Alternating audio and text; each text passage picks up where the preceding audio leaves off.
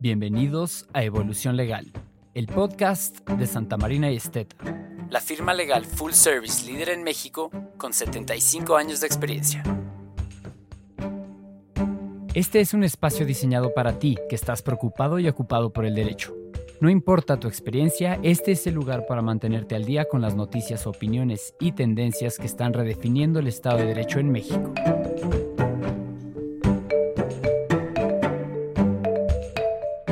Tu dosis de información digerida para tu evolución legal. Te invitamos a ser parte de la conversación.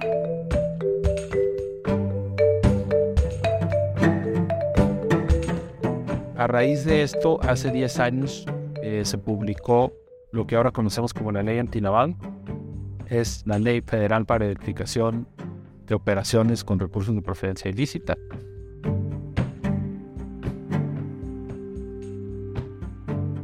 Bienvenidos nuevamente a un episodio de Evolución Legal, el podcast de nuestro despacho Santa Marina y Esteta.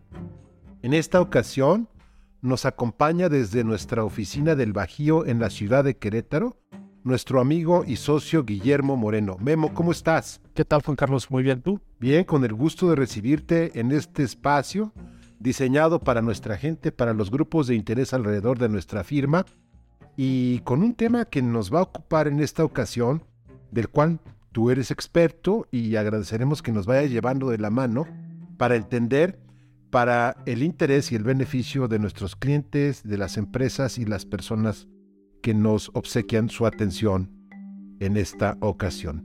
Tiene que ver con temas de prevención del lavado de dinero, Memo.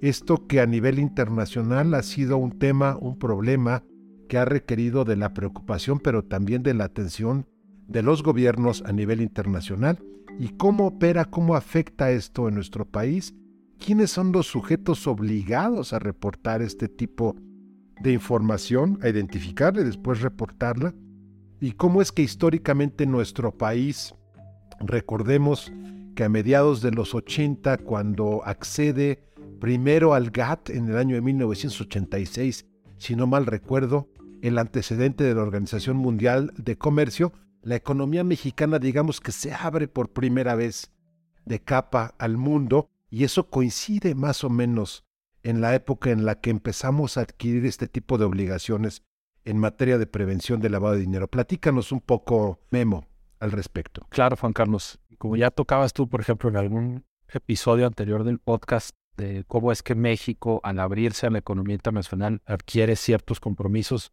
lo mismo pasó en los 80 cuando México se adhirió a la GAFI, que es el Grupo de Acción Financiera, y también eh, a raíz de la adopción de ciertas resoluciones del Consejo de Seguridad de la ONU, por las cuales ya los Estados miembros de estas organizaciones o de estos tratados tenían que adecuar su marco jurídico interno para regular lo que ahorita conocemos como el lavado de dinero, ¿no? Pero que jurídicamente tendrá su término correcto, que es operaciones con recursos de procedencia ilícita.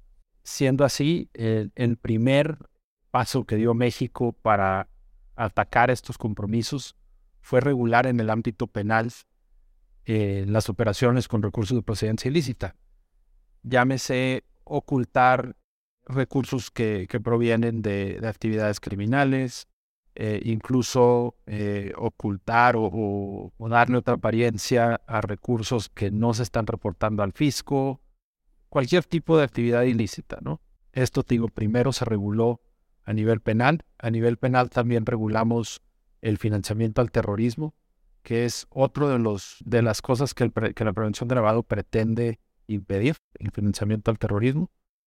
Y bueno, así nos quedamos desde los noventas hasta más o menos principios de siglo, un poquito antes, que fue cuando estos organismos internacionales, digamos que le dan un jalón de orejas a México y le dicen, oye, pues sí está muy bonito tu, tu ámbito penal y que tienes esto regulado, pero hay que dar un pasito más y hay que empezar por el sistema financiero.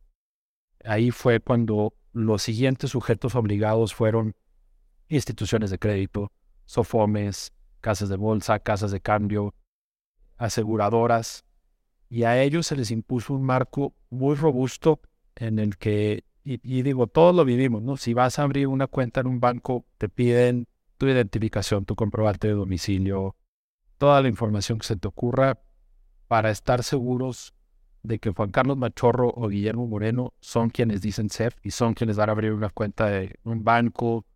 Tienen que estar seguros de qué actividades desarrollan, que esas actividades sean consistentes con los montos que vas a estar manejando.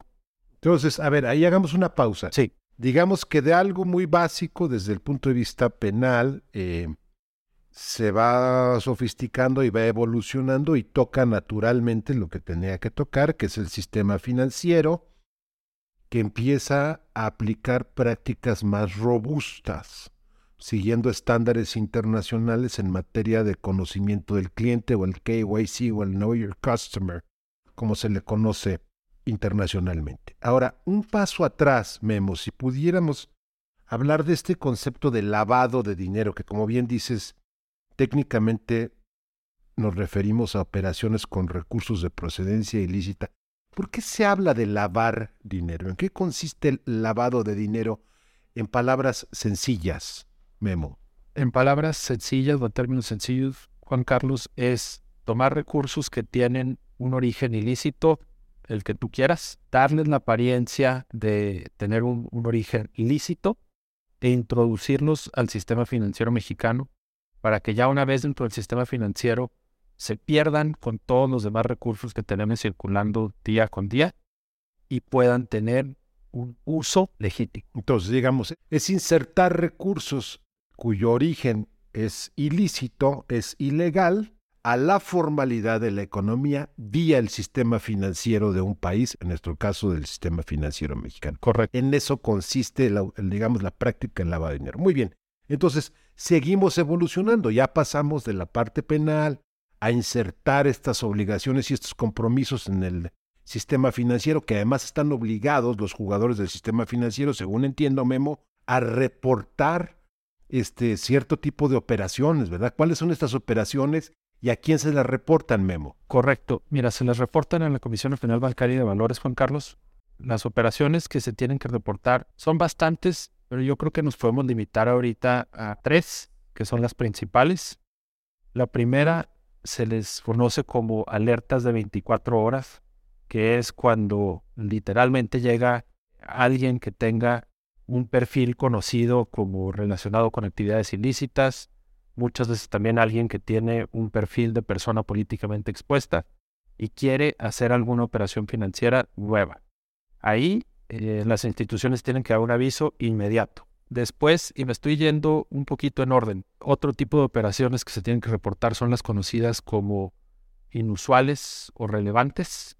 Eh, este tipo de operaciones los bancos o las instituciones financieras los deben detectar automáticamente, pues están obligados a tener un sistema que monitoree el comportamiento de cada uno de sus clientes. Por lo que si Guillermo Moreno maneja un saldo promedio de mil pesos, pero de repente en diciembre recibió carretadas de dinero, bueno, eso tiene que detonar una alarma en el sistema que deben tener las instituciones financieras y a su vez ellos lo tienen que reportar a la Comisión Nacional Bancaria de Valores.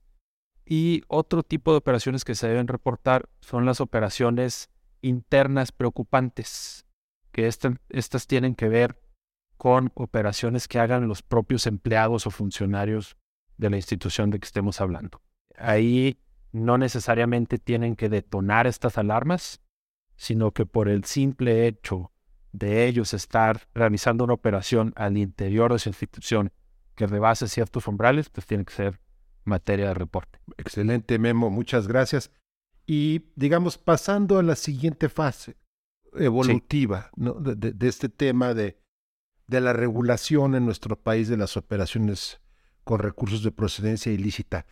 ¿Cómo evolucionamos, digamos, del, del, plano del sistema financiero al sector no financiero y cómo aplica, ya que están obligadas las empresas, que finalmente probablemente sea lo, lo de mayor interés para efectos de este episodio? Claro, sí, es lo de mayor interés para efectos de este episodio porque es lo que tenemos más cercano en el día a día.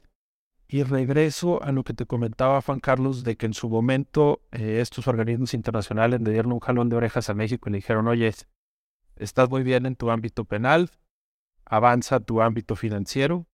Y ahora hace aproximadamente 15 años recibimos un segundo jalón de orejas en el sentido de, oye, pon atención a las actividades económicas en tu país que no necesariamente están reguladas dentro del sistema financiero. A raíz de esto, hace 10 años eh, se publicó lo que ahora conocemos como la ley antinaval. Es la ley federal para identificación de operaciones con recursos de procedencia ilícita. Y esta ley lo que hace, Juan Carlos, es que amplía el espectro de dónde tiene el gobierno puesto el ojo para cuidar que no se lleven a cabo operaciones de lavado de dinero.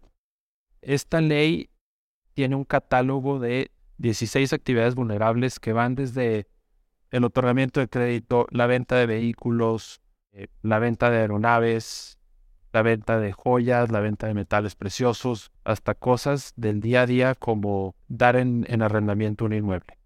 Y esta ley, eh, si bien no impone obligaciones tan estrictas o tan robustas como lo hace la regulación para el sistema financiero, pues sí obliga a que quien realice estas actividades vulnerables se dé de alta en un sistema especial del SAT, tenga un manual de cumplimiento, tenga un oficial de cumplimiento, identifique adecuadamente a sus clientes e igualmente, dependiendo de cuando se rebasen ciertos umbrales, presente avisos también a la Secretaría de Hacienda, ahora no vía la Comisión Nacional Bancaria de Valores, sino vía la Unidad de Inteligencia Financiera. Ahora, en este tema del sector no financiero, Memo, donde hablamos del otorgamiento de crédito, de la venta de vehículos, de la venta de aeronaves, de la venta de embarcaciones, de la venta de joyas, digamos, de la venta de artículos de alto valor o de alto perfil. Normalmente el sujeto obligado a cumplir con todos estos lineamientos, imagino, es el proveedor, no el adquirente, ¿correcto? Correcto. Pero qué bueno que tocas el tema del adquirente, Juan Carlos, porque la ley antinavado, además de imponer estas obligaciones, digamos, a los proveedores, las impone tanto a proveedores y adquirentes en el sentido de limitar los montos que puedes utilizar en efectivo para realizar ciertas operaciones. Por ejemplo, si tú el día de hoy quieres vender un vehículo que tiene un valor de más de 308 mil pesos, no lo puedes hacer en efectivo. Te puedes quedar hasta los 307 mil, 308 mil y fracción, pero a partir de ahí ya tienes que recurrir al sistema financiero. Y entonces ahora regresamos a toda esta evolución, porque si tú estás impedido para hacer una operación en efectivo, pues necesariamente tienes que recurrir al sistema financiero, que a su vez ya tiene sus medidas y controles robustos que van a detectar cualquier movimiento sospechoso. Está muy claro, Memo. Creo que este tema da para más.